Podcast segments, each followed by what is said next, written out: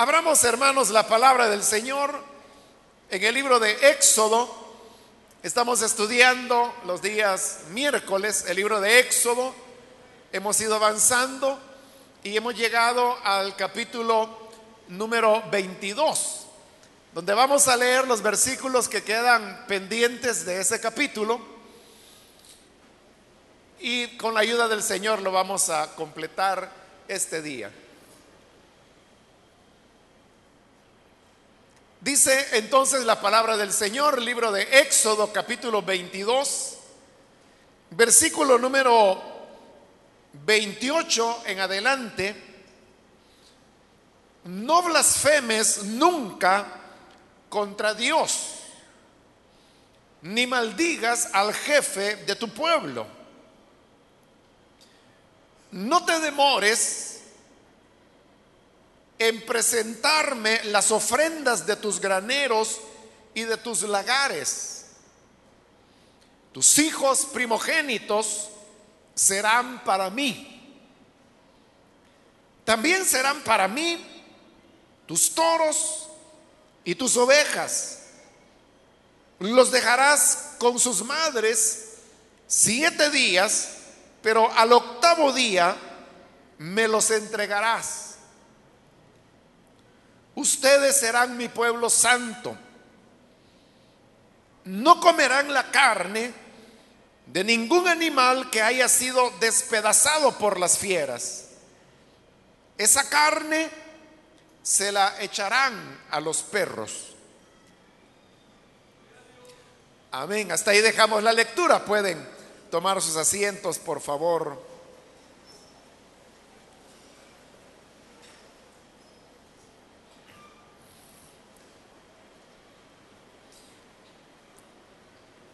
Hemos llegado al final de este capítulo 22, donde hemos venido reflexionando en las diversas normas, mandamientos que Dios entregó a través de Moisés.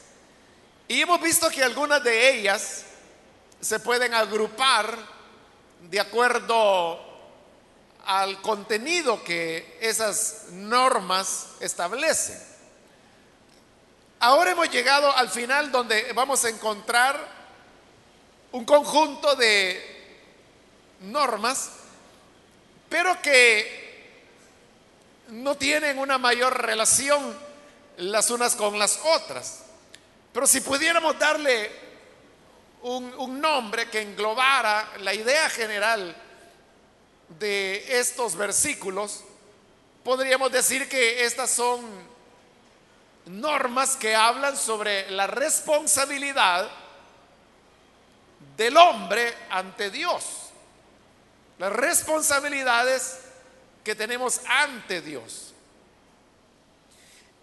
En el versículo 28 es donde comenzamos y donde dice, no blasfemes nunca contra Dios.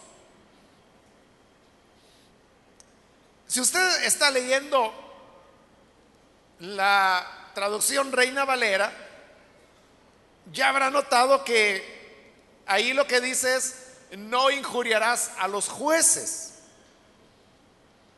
¿De por qué es que la Reina Valera dice, no injuriarás a los jueces? Y la NBI dice, no blasfemarás contra Dios.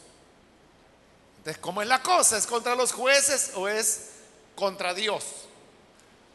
La respuesta se encuentra en, primero, pues recordar que el Antiguo Testamento fue escrito en hebreo y que lo que nosotros tenemos es una traducción a nuestro idioma. Pero sucede que la palabra que se encuentra en el hebreo es la palabra Elohim. Ahora, si usted más o menos ha leído un poquito libros cristianos, diccionarios bíblicos, sabrá perfectamente que Elohim es la palabra que se utiliza para referirse a Dios y que está en plural. Elohim es una de las más numerosas maneras como se le llama a Dios en el Antiguo Testamento.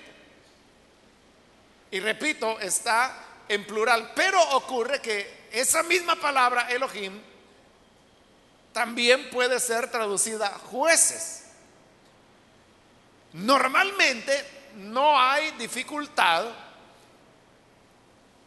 en la mayor parte de casi la totalidad de pasajes del Antiguo Testamento en el criterio que cómo debe traducirse. Es decir, hay bastante seguridad en la mayor parte de lugares donde aparece Elohim si debe traducirse como Dios o si debe traducirse como jueces. Pero sí hay dos pasajes que presentan una dificultad de cómo debe traducirse, porque ya dije, la misma palabra, Elohim, que significa Dios, es la misma palabra que significa jueces. el contexto es el que indica, el contexto donde se encuentra la palabra, el que indica si se debe traducir como Dios o como jueces. Y repito, en la mayor parte de casos no hay problemas. Pero hay dos pasajes de la Biblia donde sí se vuelve complicado. Uno es en un salmo cuando, que es el mismo salmo que Jesús cita en el Nuevo Testamento, cuando la escritura dice, yo dije, ustedes dioses son. Se está utilizando la palabra Elohim. Y ahí se entra en el conflicto de que si realmente debe traducirse como dioses o si se debe traducir como jueces. Y el otro pasaje complicado es el que ahora precisamente estamos leyendo. Entonces, ¿cómo debe traducirse? Debe traducirse no injuriarás a los jueces o debe decirse no blasfemes contra Dios. ¿Por qué se vuelve difícil en este pasaje? Porque de cualquiera de las dos maneras que se traduzca, siempre tiene sentido. Casiodoro de Reina tradujo como jueces. si usted lo lee en esta traducción, dice, no injuriarás a los jueces, ni maldicerás al príncipe de tu pueblo. Hace sentido. Pero veamos ahora la NBI que lo traduce como Dios. Entonces dice, no blasfemes nunca contra Dios, ni maldigas al jefe de tu pueblo. También hace sentido. Entonces, ¿qué es lo que ha llevado a que un traductor diga se debe traducir como jueces? Y así lo hizo. O que un equipo de especialistas diga debe traducirse como Dios y así lo tradujeron. ¿A qué responde esa decisión? Responde a la visión que las personas o los traductores tengan del sentido de lo que Dios quiere comunicar. Y ahí va de por medio, porque como ya se trata no de interpretar las palabras, sino que de interpretar la intención. Como ya es una interpretación, Ahí es donde entra a jugar los puntos de vista humanos. Una persona puede ser que alguien le salude y le diga, ¿qué tal? ¿Cómo ha estado? Bien. Eso se puede interpretar de diversas maneras. Haga de caso que dos personas oyeron que respondió y dijo, bien. Uno podría interpretar y decir, Ah, qué bueno que se encuentra bien, porque dice que está bien. Lo interpretó así, como que respondió a la pregunta. Pero otra persona que oyó la respuesta pudiera decir, bueno, el hermano quizás esté enojado porque solo respondió con una palabra, bien, y se quedó callado. mire, como un mismo hecho está siendo interpretado de maneras diferentes. ¿Por qué se interpreta el mismo hecho de maneras diferentes, por la subjetividad humana. Lo mismo ocurre con los traductores. Los traductores tratan, o sea, traducir, esa es una ciencia que tiene sus normas, tiene sus mecanismos, cómo se traduce de un idioma a otro. Pero como son hombres quienes traducen, siempre puede ir la, emotividad. Entonces, ¿por qué Casiodoro de Reina tradujo jueces y no Dios? Pudo haber hecho las dos opciones. Casiodoro de Reina tradujo jueces porque quiso que combinara con la segunda parte de la frase. No injuriarás a los jueces ni maldicirás al príncipe de tu pueblo. en los dos casos la frase habla de autoridades humanas, los jueces y el príncipe. Ahora, en la NBI que traduce, no blasfemes nunca contra Dios, ni maldigas al jefe de su pueblo. Está mencionando siempre autoridades, lo único que ya no las dos humanas, sino que una es divina, que es Dios, y la otra es humana, que sería el jefe del pueblo. Entonces, ¿cómo lo ven estos estas personas que tradujeron así? Lo ven como que Dios es el principio de toda autoridad.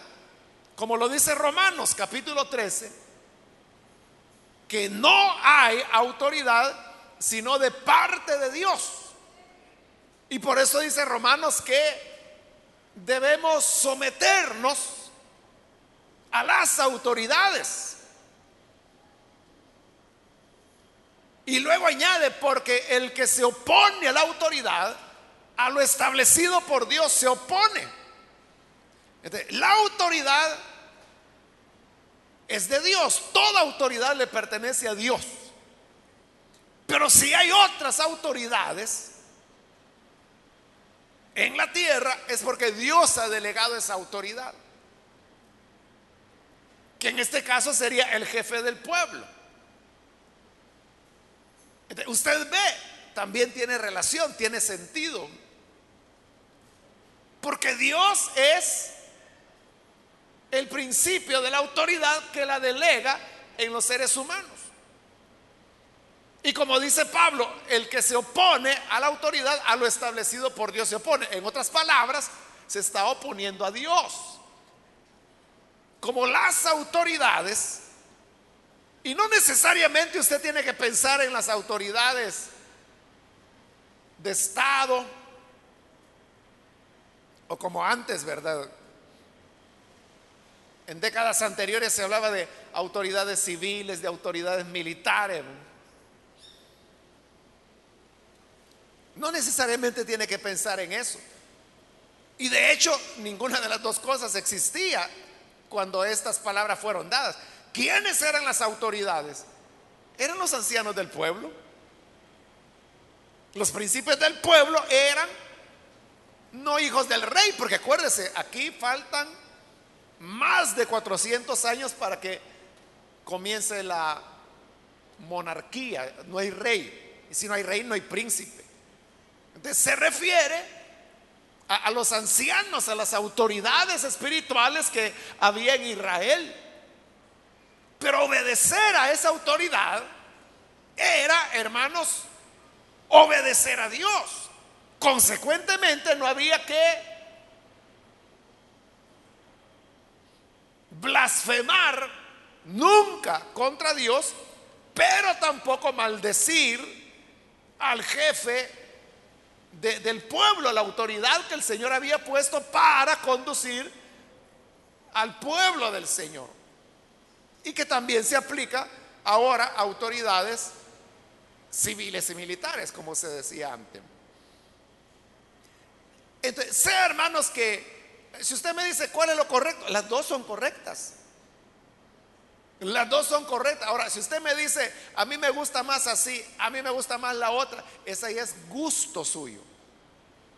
Porque a usted así le gusta, pero no hay ninguna base para decir, esta es mejor que la otra. O sea, desde el punto de vista lingüístico, las dos traducciones son correctas. Pero independientemente de cuál haya sido la intención del escritor, la verdad queda clara. Y la verdad es que la autoridad merece respeto y no puede y no debe ser ofendida. No podemos blasfemar contra Dios. Y creo que eso no amerita explicación. Pero tampoco debemos maldecir al jefe del pueblo. Es decir, lo que el jefe del pueblo establece debe ser respetado por el hecho que es una autoridad establecida por Dios. No significa que todo lo que va a hacer es perfecto o que nunca se va a equivocar. No significa eso. Lo que significa es que lo que está haciendo lo está haciendo porque Dios le ha dado esa responsabilidad y por eso debe ser respetado. Entonces, ¿cuál es la enseñanza que aquí se nos da? La enseñanza es el respeto que debemos a las personas que tienen cierta autoridad, que puede ser dentro de la iglesia, puede ser en ámbitos seculares. Eso implica un respeto que el cristiano tiene que tener. A este pasaje es al que se refirió Pablo cuando estaba siendo juzgado por el sumo sacerdote en Jerusalén. Pablo vino y comenzó a hablar ante el sacerdote y le dijo, yo toda mi vida he andado con limpia conciencia. Y el sumo sacerdote le ordenó al guardia, rómpele la boca a ese. Y el guardia que no prestó ganas, ¡plau! le dio en la boca a Pablo. Pero cuando Pablo fue golpeado, le respondió al sacerdote y le dijo, el Señor te golpeará a ti, para el blanqueada. Y toda la gente se asustó. Y le dijeron, Pablo, al sumo sacerdote ofendes. Y entonces Pablo respondió, y dijo, hermanos, no sabía que era el sumo sacerdote. Porque la ley dice, y cita este versículo 28, no injuriarás a un príncipe de tu pueblo. Pero si uno se pregunta, ¿era el sumo sacerdote injusto en el trato que le estaba dando a Pablo? Sí. ¿Estaba actuando como pared blanqueada? Sí. Entonces, lo que Pablo le dijo era verdad. Sí, era verdad que era pared blanqueada. Pero como era una autoridad, no le podía hablar de esa manera. Entonces, vea, el tema, hermanos, no es que uno no pueda disentir de un gobernante, de una autoridad, de un ministro, de un alcalde, de un pastor, de un anciano. Uno puede tener desacuerdo. El punto es cómo expresas tu desacuerdo. No puede ser de manera ofensiva porque bueno, si el sumo sacerdote estaba haciendo lo contrario de lo que como sumo sacerdote le correspondía hacer, uno diría, bueno, si este, en lugar de hacer la obra de Dios, la está deshaciendo. Pero seguía siendo el sumo sacerdote. Había que respetarlo. Esto, hermanos, demanda una gran enseñanza para cada uno de nosotros. Y es que debemos respetar a todos los que están en autoridad. Yo no le digo simpatizar. Tal vez usted diga, bueno, es que a mí no me gusta el presidente que hay o a mí no me gusta el alcalde que ha quedado. No tiene obligación que le guste. Pero lo que no puede es comenzar a denigrarlo. O como dice aquí, a maldecirlo. No puede comenzar a ofenderle. ¿Por qué? Porque es una autoridad. Y ofenderlo a él sería como ofender a Dios, que es Dios quien lo estableció. Usted puede ser crítico, pero uno puede ser crítico respetuoso. Usted puede decir, bueno, tal autoridad, supongamos que es una persona que hace mal uso de los fondos públicos. Entonces usted puede decir, no, si ese es un ladrón. O sea, si fuera cierto aquello de que se le acusa, sin duda que es un ladrón. Pero eso mismo usted lo puede decir de otra manera. Usted puede decir, no, este gobernante, sea X o sea Y, yo veo que no maneja las cosas muy transparentemente, no me da confianza. Dijo lo mismo, pero lo dijo respetuosamente. Digo esto, hermano, en una cultura como la nuestra, donde usted sabe que ni ha terminado de ganar la presidencia un hombre, cuando ya la gente está haciendo la lista de chistes que van a contar, ¿verdad?, sobre él.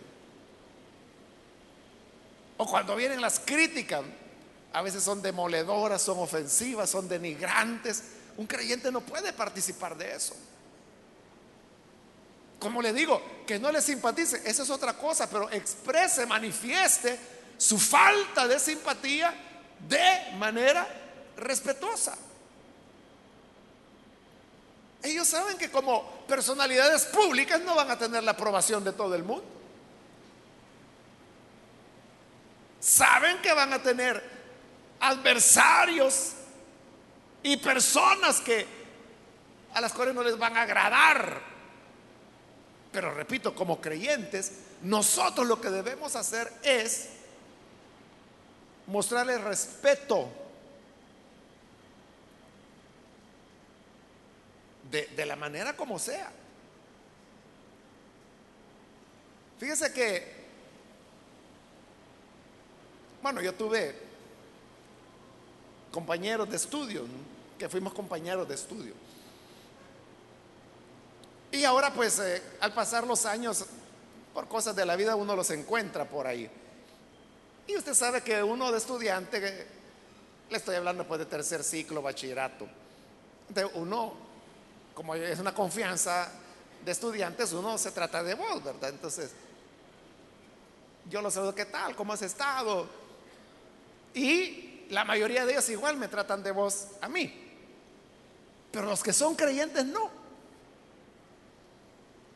me tratan de usted. Bueno, hay un hermano ahora, ¿no? Pero en aquella época, compañero mío, ¿no? De tercer ciclo y de bachillerato.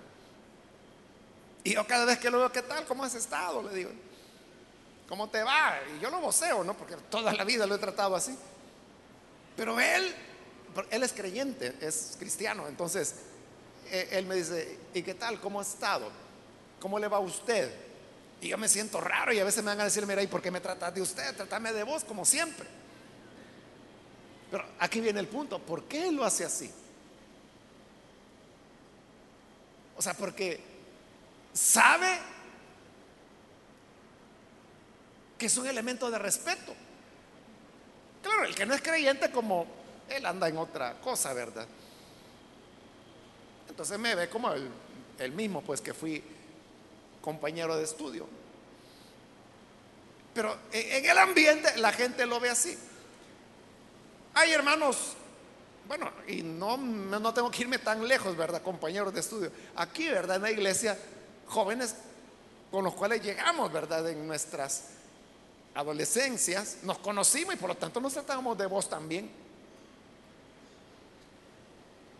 De todos esos hermanos,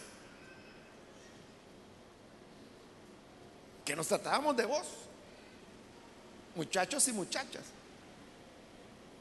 Solamente quedan dos que en el día de hoy me siguen tratando de vos. Uno vive fuera del país. Pero cuando me ve, me dice, ¿qué tal, Marito? ¿Cómo has estado? así fue toda la vida. Pero hay otro que vive aquí. Y a veces nos encontramos y, ¿qué tal? ¿Cómo has estado?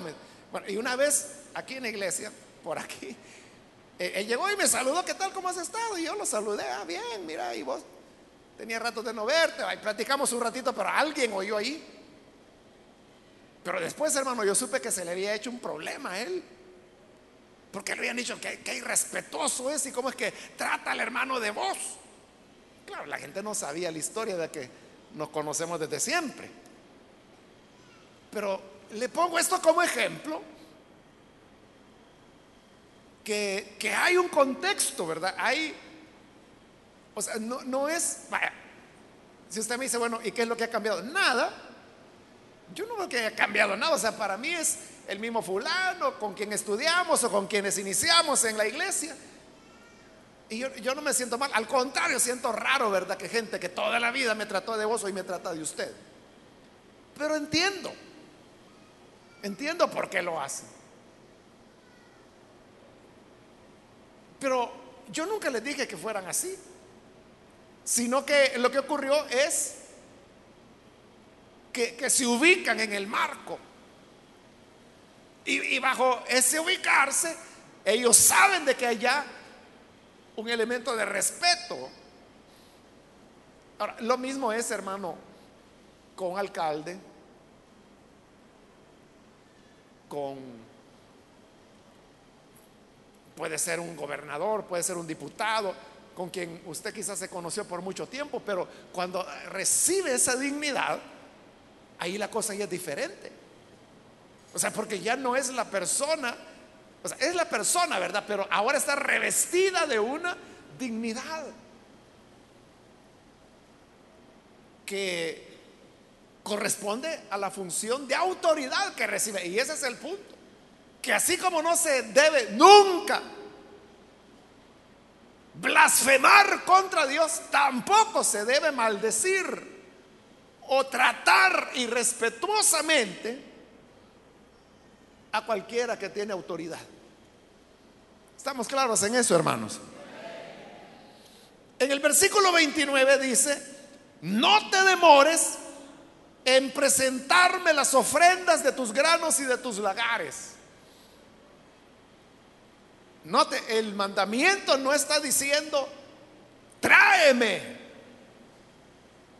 las ofrendas de tus cosechas. No es ese el mandamiento.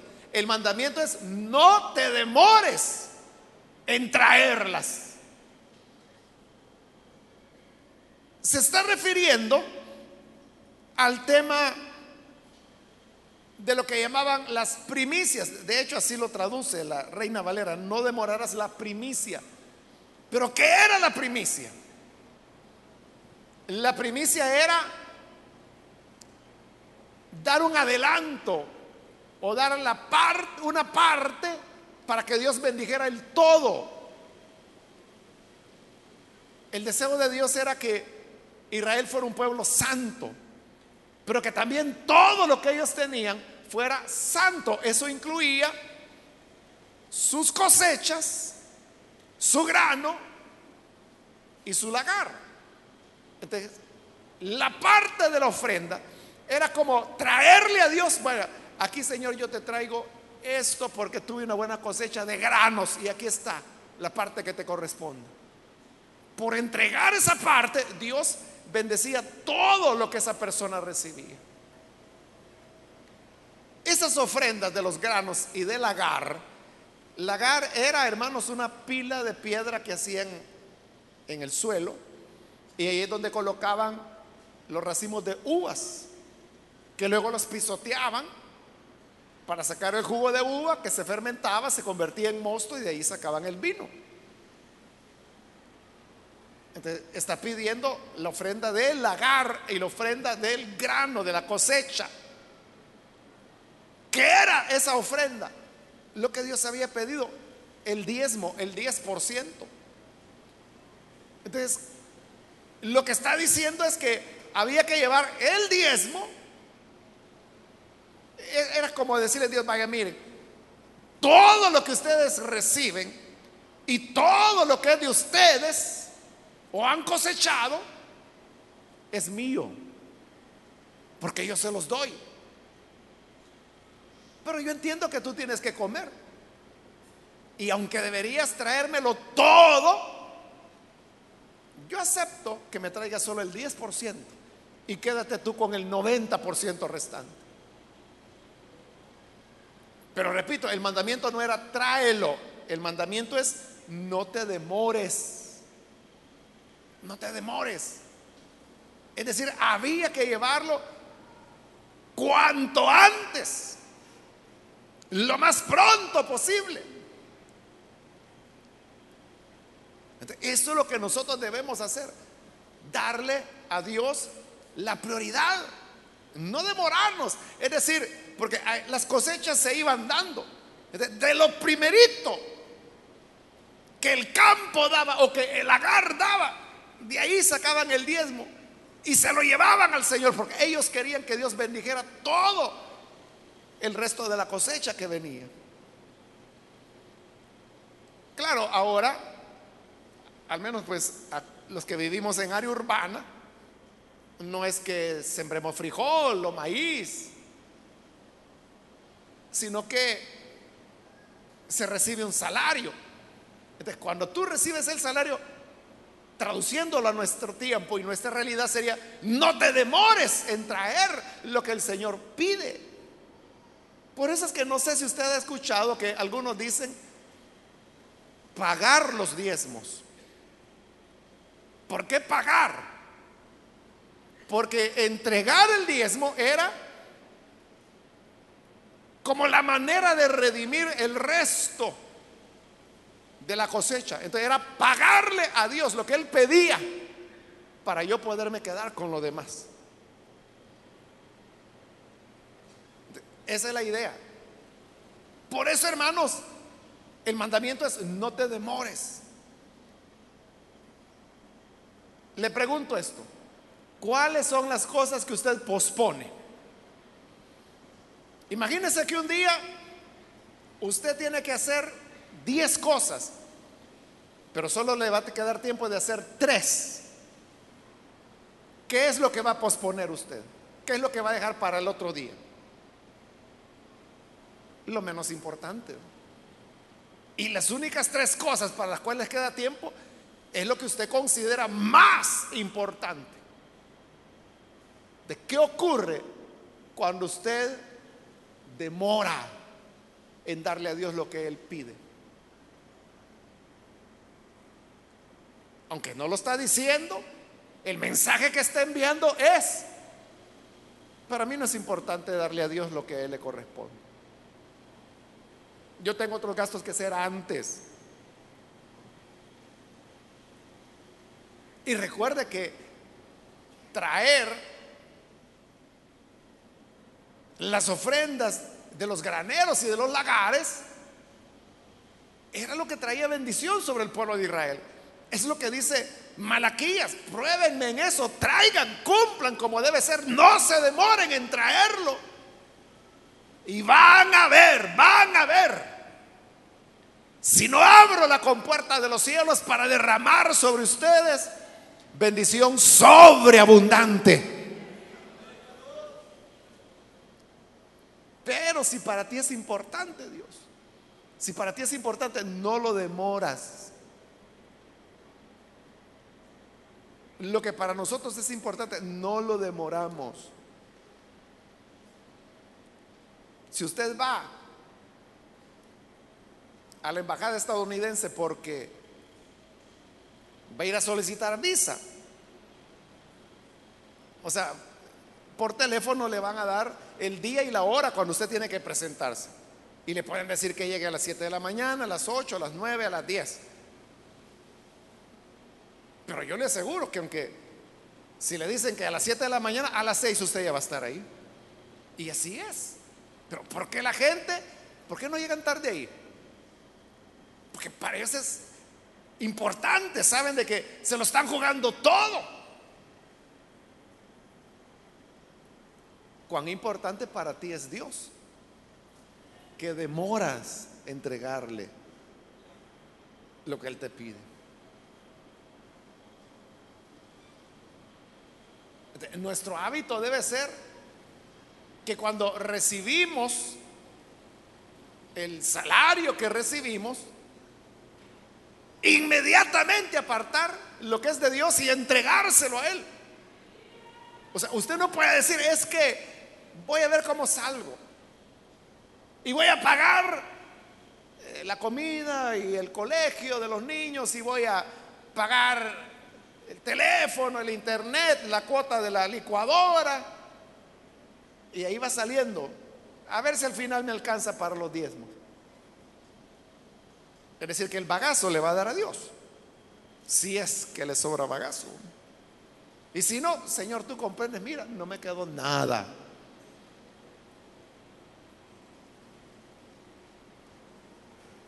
Pero no es así.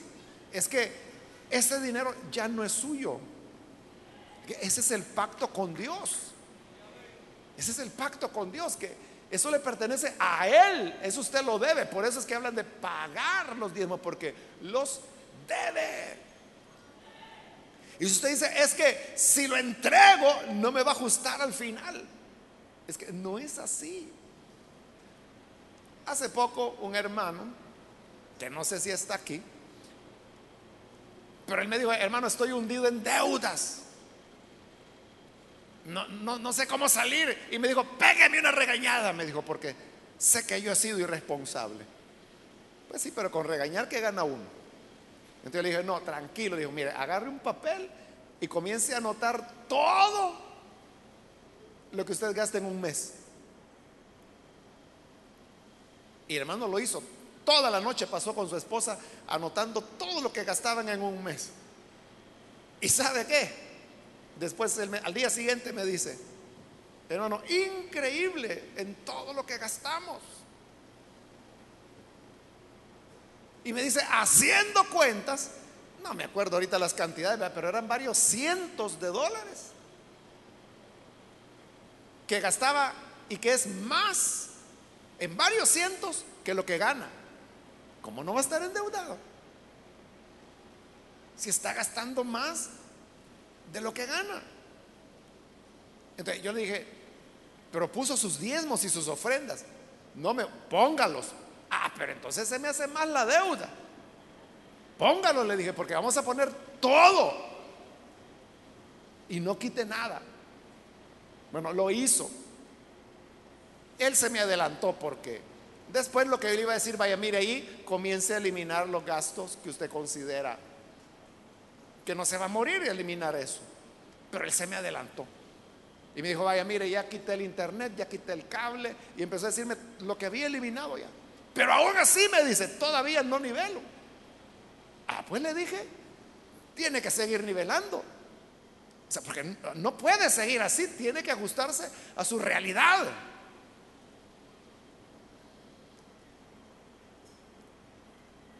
Y entonces, pero me dice, aquí solo me queda la comida. Me bueno, entonces, ¿a dónde compra usted? En el súper, me dijo. Ah, vaya al mercado, le dije. Todo el mundo sabe que en el mercado es más barato que en el súper. Lo hizo. Bueno, está en eso el hermano en este momento. pero ya va llegando, ya va llegando. Comenzando por entregar sus diezmos y ofrendas. Entonces, vea, no es que la gente diga, es que no puedo, es que no me alcanza, es que nunca se ha tomado el trabajo de anotar en qué gasta. Que uno puede pensar, hermano, no, es que me dieron deseo de un pollo rostizado, por no decir marcado. Y va y lo compra. Y fíjese que iba y de repente vi que estaban vendiendo no sé qué y compré una bolsita. Y después esto, y después lo otro. Pero si usted va sumando, sumando, sumando esas cositas en el mes, se va a asustar. no es que no pueda dar los diezmos, sino que es lo que Dios aquí dice, no te demores. O sea, dáselos a Dios cuanto antes. Eso es lo que yo hago, hermano, cuando recibo la ayuda que los hermanos me dan. Inmediatamente aparto lo del Señor. Inmediatamente vengo, agarro mi sobre y lo entrego. Ha sido mi hábito por 39 años ya.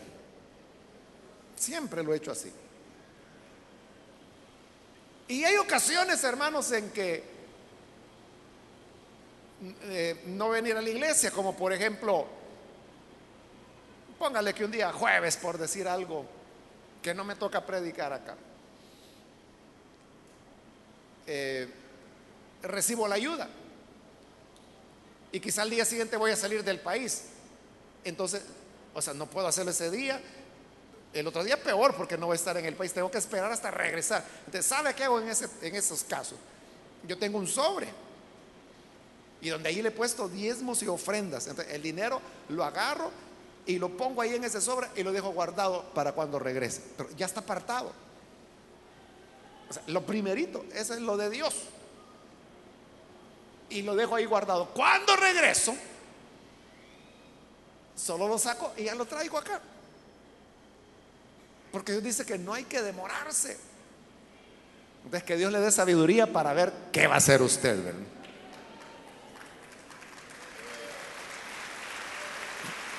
Luego, en el mismo versículo 29 hay otro mandamiento. Tus hijos primogénitos serán para mí.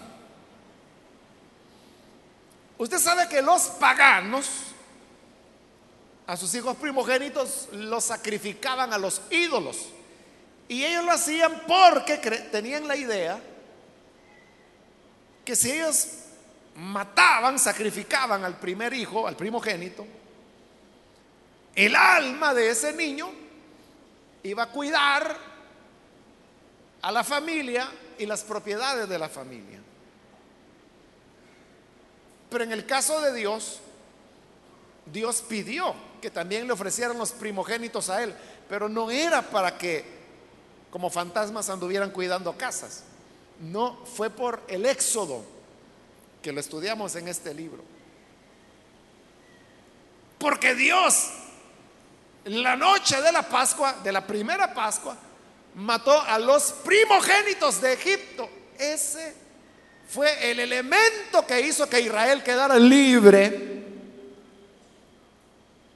Y así llegaron a ser pueblo de Dios. Entonces Dios dijo, ahora sus primogénitos serán míos porque yo maté a los primogénitos de los egipcios, así que sus primogénitos son míos. Pero Dios no quería sacrificios de niños. Él dijo, para que ustedes no se vayan a quedar sin hijos sacrificándolos a mí, lo que van a hacer es que los van a redimir.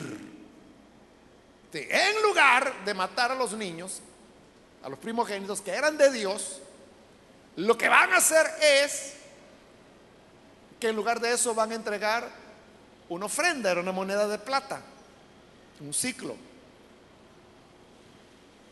al dar ese ciclo, era como ofrecer eso en lugar del niño, y entonces el niño ya no tenía que ser sacrificado, ya había sido redimido.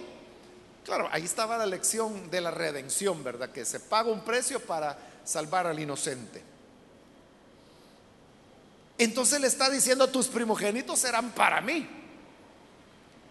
No te olvides que tus primogénitos son míos, pero no solo los niños, pues dice el versículo 30, también serán para mí tus toros y tus ovejas, los dejarás con sus madres siete días, pero al octavo día me los entregarás. Cuando ya eran animales, esos sí eran sacrificados.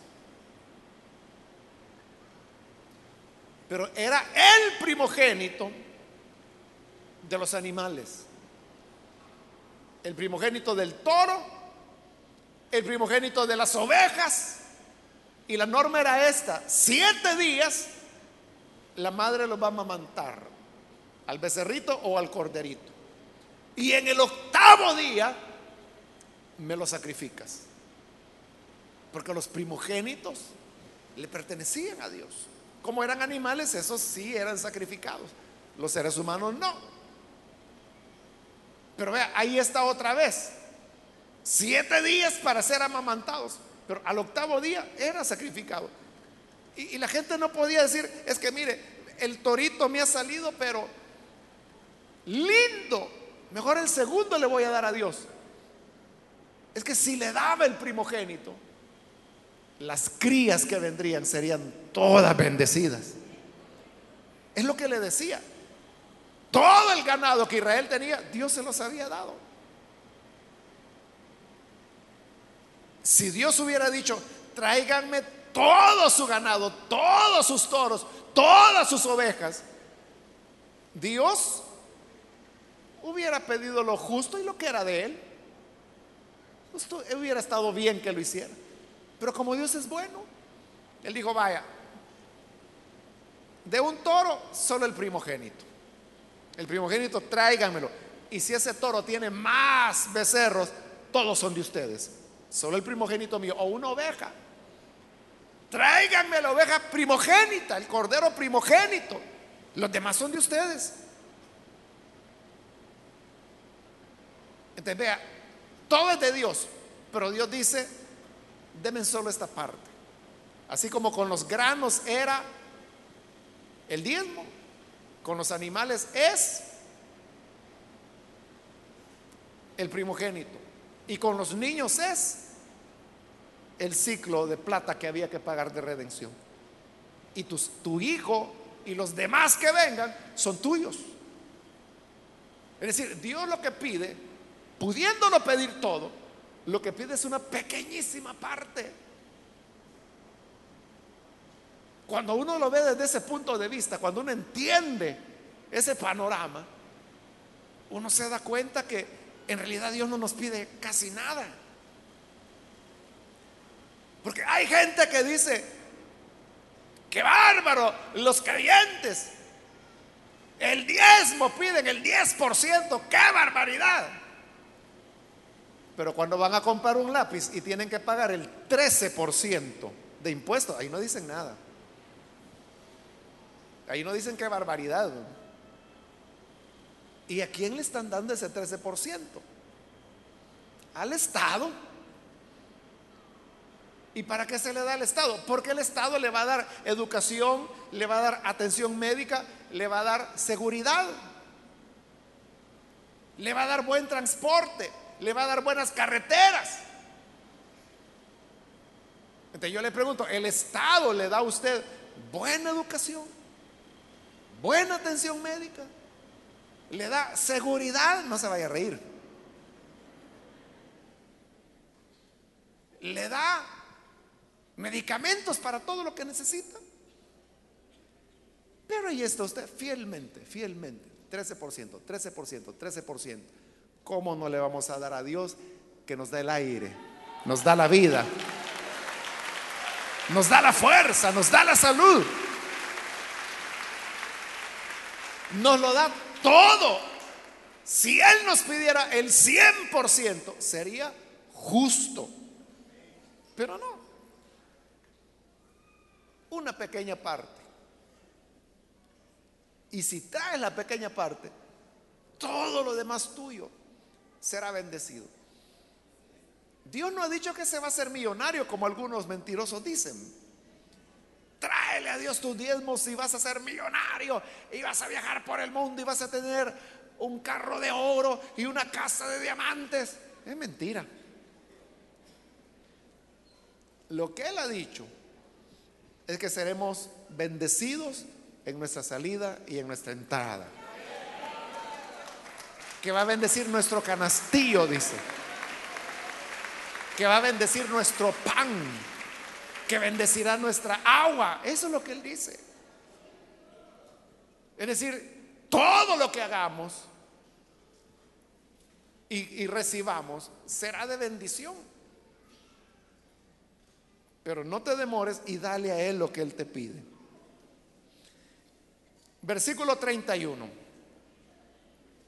Ustedes serán mi pueblo santo. Y recuerda que santo significa separado, ¿verdad? Ustedes van a ser mi pueblo diferente, distinto a todos los demás pueblos de la tierra. Y les pone un ejemplo de cómo van a ser distintos. Siempre el versículo 31. No comerán la carne de ningún animal que haya sido despedazado por las fieras. Esa carne se le echarán a los perros. Imagínese un, una vaca que lo atacaba un león y la mataba. Y hallaban a la vaca ahí muerta por una fiera. Mi pueblo, usted sabe, ni preguntarían, ¿verdad? Encuentran una vaca atropellada, hermano.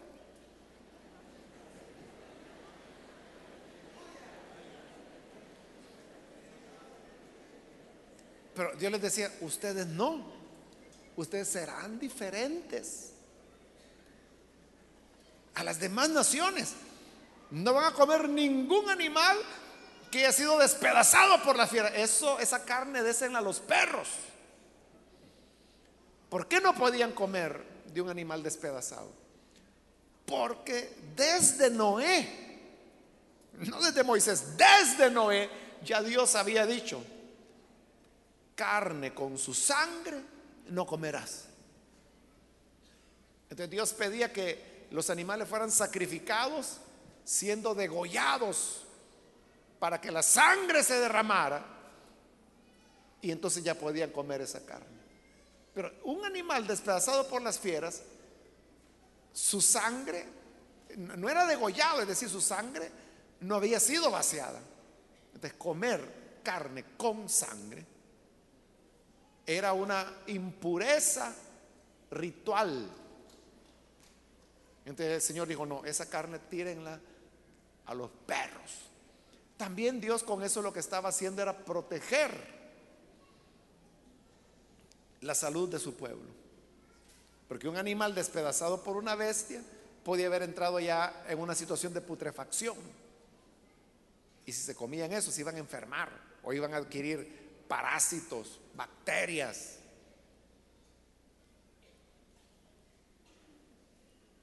Vecinos en el estómago. Dios quería, o sea, degollarlo y comer esa carne era carne fresca, en una época que no había refrigeración, recuerde. Entonces Dios estaba protegiendo la salud de su pueblo. Usted sabe que hay gente que se come por ejemplo, los pollos que se ahogan que se, por el calor, ¿verdad? Los ruidos tensionan a los pollos, las crianzas de pollos. Entonces los pollos empiezan a piñarse y se ahogan y se mueren. Ahorita desplumémoslos y comámoslos. Después andan con un rasquín por todo lado. Porque Dios quiere proteger la salud de su pueblo. Entonces, todos estos mandamientos, como hemos dicho, si los podríamos englobar en algo, serían nuestras responsabilidades hacia Dios. Hemos cubierto varias cosas, el respeto a Dios, el respeto a las autoridades. Hemos visto la no demora en entregar lo que Dios nos pide, la entrega del primogénito humano y de los animales. Y hemos terminado ahí hablando, hermanos, de cómo el Señor también quiere que seamos santos, diferentes a los demás pueblos. Así que, que Dios nos ayude. Y la enseñanza que sea para usted, agárrela. Vamos a orar, vamos a cerrar nuestros ojos. Quiero invitar a las personas que todavía no han recibido al Señor Jesús como su Salvador. Pero si este es su caso, yo quiero invitarle para que usted no deje pasar la oportunidad de hoy y venga para recibir al Hijo de Dios como su Salvador. A usted que nos ve por televisión, también le invito para que se una con las personas que están acá al frente, que se una con nosotros en oración y reciba al Señor Jesús como su Salvador. Padre, gracias te damos por estas personas que están aquí al frente, que vienen creyendo tu palabra. Te ruego por ellos como también aquellos que están viendo a través de televisión, escuchando a través de radio,